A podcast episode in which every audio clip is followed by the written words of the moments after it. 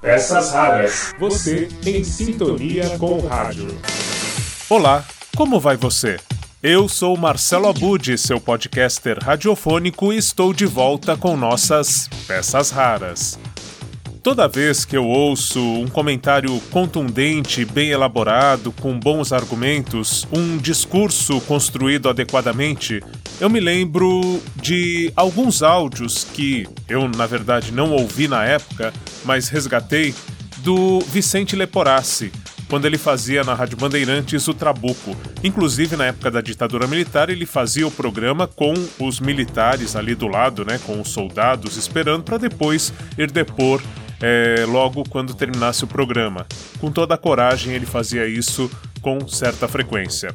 E nesta madrugada, acordei com o Paulo Galvão, na madrugada CBN, fazendo um desses discursos que me inspiram a acreditar no rádio. Para contextualizar, nós vamos ouvir a notícia no repórter CBN, na sequência, o comentário do Paulo Galvão sobre o que foi noticiado. E para terminar, com uma certa ironia aqui, o comercial sobre esse mesmo assunto que trata como se fosse um maravilhoso mundo da educação, um país das maravilhas que definitivamente nunca existiu aqui no Brasil. Convido você à reflexão é, com esse áudio que eu resgatei agora no site da CBN, do Paulo Galvão, a partir da notícia do repórter CBN sobre o Enem e as possibilidades que têm sido colocadas para a realização dessa prova, independentemente de qualquer circunstância, pelo desgoverno que infelizmente tem sido cada vez mais central. O ministro da Educação, Abraham Weintraub, afirmou que o Enem não será adiado e que a prova não foi criada para corrigir injustiças, mas sim para selecionar. A declaração foi dada em uma reunião virtual com senadores. Os congressistas têm defendido uma mudança no calendário das provas em razão da pandemia. Um dos principais argumentos é a falta de acesso à internet aos alunos que estão sem aula presencial. No horário de Brasília, 3 horas e 36 minutos. Repórter CBN. As principais notícias do dia a cada meia hora.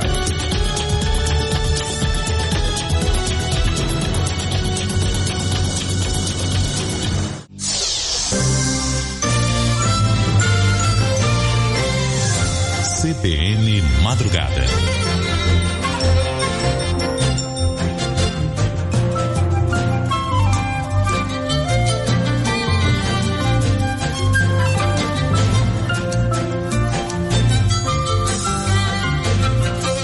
Horas e 37 minutos. Antes da gente abrir espaço aqui para o Saúde em Foco, não dá para a gente ouvir esta afirmação do ministro da Educação, Abraham Ventralb, ficar calado. A gente acompanhou agora aí a notícia trazida pelo Rafael Buquerque. Ministro Abraão Ventralb disse que o Enem não será adiado e que a prova não foi criada para corrigir injustiças, mas para selecionar.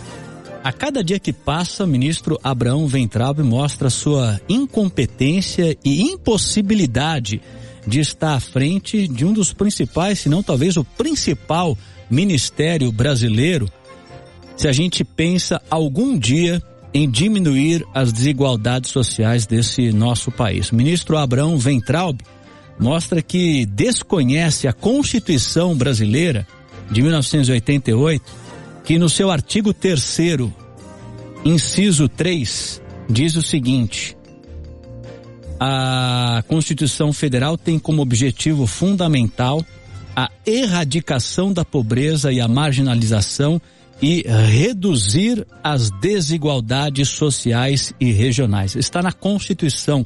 É dever do Estado, é dever do governo que está de plantão reduzir as desigualdades sociais. Não há dúvida nenhuma de que a situação em que nos encontramos, desta pandemia, deste isolamento social, desta impossibilidade de os alunos terem aula presencial, esta situação prejudica muito mais os alunos das escolas públicas em relação aos alunos das escolas privadas. A gente está falando aqui do pessoal do terceiro ano do ensino médio que vai prestar o Enem agora no final do ano, se tiver a prova mesmo no final, vai prestar FUVEST e os outros vestibulares.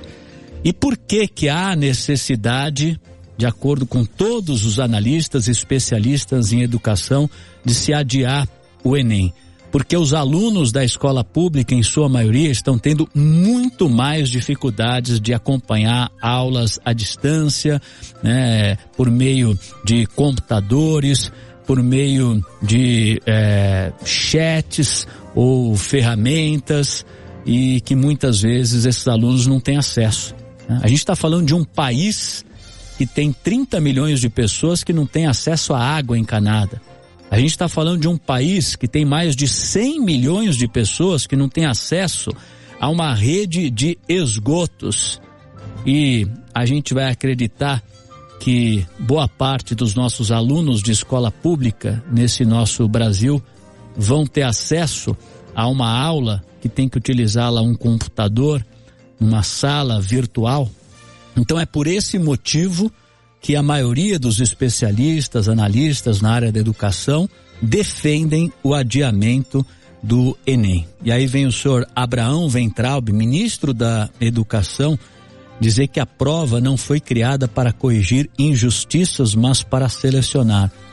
Qual é o recado direto que o senhor está mandando à população? Que como diz o presidente Jair Bolsonaro, e daí? Né? É um e daí né? Dizer que a prova não foi criada para corrigir injustiças, mas para selecionar. O que, que ele está dizendo? Que ele, para ele, pouco importa se aqueles que têm mais, menos condições terão menos ainda para poder competir com aqueles que têm mais na prova. O que vale é selecionar. Quem tiver melhor ali naquele momento, tá ótimo. É aquela ideia da meritocracia, né, que não leva em consideração que boa parte da população larga lá atrás. Né? Seria excelente a gente advogar pela meritocracia simples se todos largassem da mesma situação. Mas a gente sabe que não acontece isso aqui no Brasil. Há uma desigualdade social enorme nesse nosso Brasil que só vai ser corrigida quando nossos governantes passarem a tratar de forma desigual os desiguais. Exatamente. Tratar de forma desigual os desiguais. É o que não acontece. Não é nesse governo, né? É algo histórico, né? Que em alguns momentos vem sendo tentado, mas que até agora não foi possível.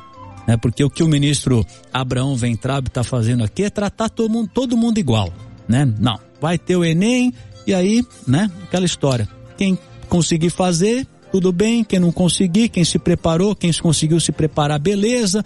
Quem não conseguiu, tudo bem. O exame está aí para selecionar na cabeça é, realmente difícil de entender do nosso ministro da Educação. É uma tristeza, é uma tristeza, é uma vergonha a gente ter no Ministério da Educação esse senhor que a cada dia nos surpreende com afirmações totalmente descabidas e que não estão à altura de alguém que dirige talvez o nosso principal ministério, porque não vai ter outra forma da gente mudar esse nosso país que vai que, que, que não seja com investimento em educação, para que o brasileiro tenha condições, aquele que é o mais pobre, né, que recebe lá o Bolsa Família, que é extremamente necessário neste momento, talvez seja ainda por muito tempo, infelizmente, né, fazer com que esse brasileiro possa daqui para frente resolver a sua vida por si só. A gente acredita que a maioria dos brasileiros que está hoje no Bolsa Família praticamente 25% da população hoje está no Bolsa Família. São 14 milhões de famílias. Se a gente imaginar aí duas, três, quatro pessoas por família, dá 50 milhões de pessoas que recebem o Bolsa Família. E tem que continuar recebendo mesmo, porque essa é a nossa realidade. É um projeto que permite que essas pessoas se sustentem. Mas eu espero que algum dia nosso governo fale em alto bom som, né? E é, comemore a redução do número de brasileiros que estejam no Bolsa Família, porque infelizmente é histórico. A gente vê os políticos falando, não, porque agora nós vamos zerar a fila do Bolsa Família, tantos milhões de famílias recebendo, né, como se isso fosse uma maravilha, né? O Bolsa Família é sim um programa extremamente bem visto até lá fora pelos organismos da, da, das Nações Unidas, porque realmente consegue né, é, fazer com que pessoas que não teriam condições nenhuma de sustentar tenham pelo menos uma, uma renda mínima. Porém, é um programa de erradicação da pobreza que não está erradicando a pobreza, está eternizando a pobreza, porque começou lá atrás, em 2004, com 6 milhões de famílias e hoje tem 14 milhões, só foi crescendo. Vai crescer agora, porque passamos aí por um momento extremamente difícil e não há dúvida nenhuma que vai crescer. Mas espero que cheguemos um momento em que nossos governantes pensem seriamente em investir mais na educação para que lá na frente as pessoas possam por si só ganhar o seu pão, ganhar o seu sustento, né? Que o governo pense em formas de fazer com que essas pessoas tenham condições de trabalhar, levar é, desenvolvimento para as áreas mais pobres do nosso país. Mas, infelizmente, né, com um ministro da Educação que fala uma barbaridade dessa, que a prova do Enem não foi criada para corrigir injustiças, mas para selecionar, fica difícil. 3 e 45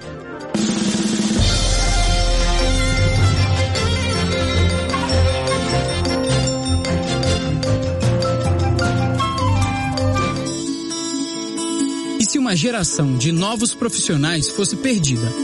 Médicos, enfermeiros, engenheiros, professores. Seria o melhor para o nosso país? A vida não pode parar. É preciso ir à luta, se reinventar, superar. Dias melhores virão. E por isso, eu quero fazer o Enem este ano. Para entrar em uma universidade Estude. De qualquer lugar, de diferentes formas, pelos livros, internet, com ajuda à distância de professores. Faça já a sua inscrição no Enem. De 11 a 22 de maio, pelo site enem.inep.gov.br. Além da prova em papel, este ano também terá o Enem Digital, feito pelo computador em locais indicados pelo MEC. As provas serão no final do ano. Até lá, estude. Seu futuro já está aí. Ministério da Educação, Governo Federal, Pátria Amada Brasil.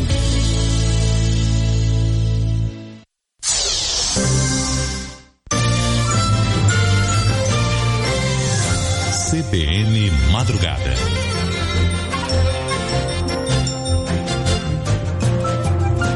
Apresentação Paulo Galvão. Com esse desabafo, com essa argumentação muito bem construída do Paulo Galvão, nossas peças raras de hoje ficam por aqui.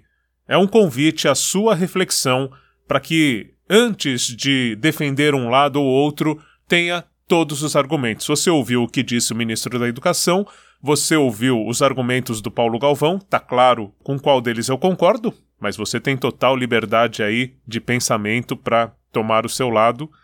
Não deveria ter lado nisso, né? Deveria ter, na verdade, consciência da situação e do agravamento das desigualdades.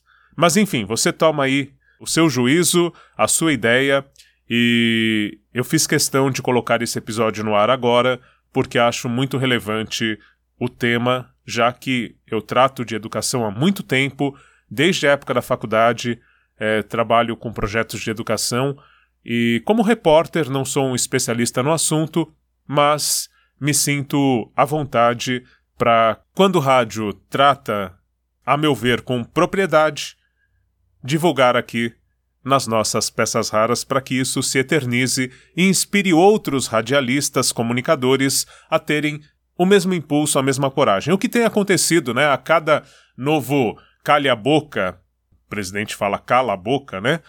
Para os jornalistas, vem mais essa força, esse ímpeto de fazer é, uma comunicação com mais energia e disposição a favor da verdade. Um abraço, continue em sintonia com nossas peças raras e, por favor, por amor, fique em casa. Nesse Dia das Mães, melhor do que dar presente é dar um futuro de presente para sua mãe, tá bom?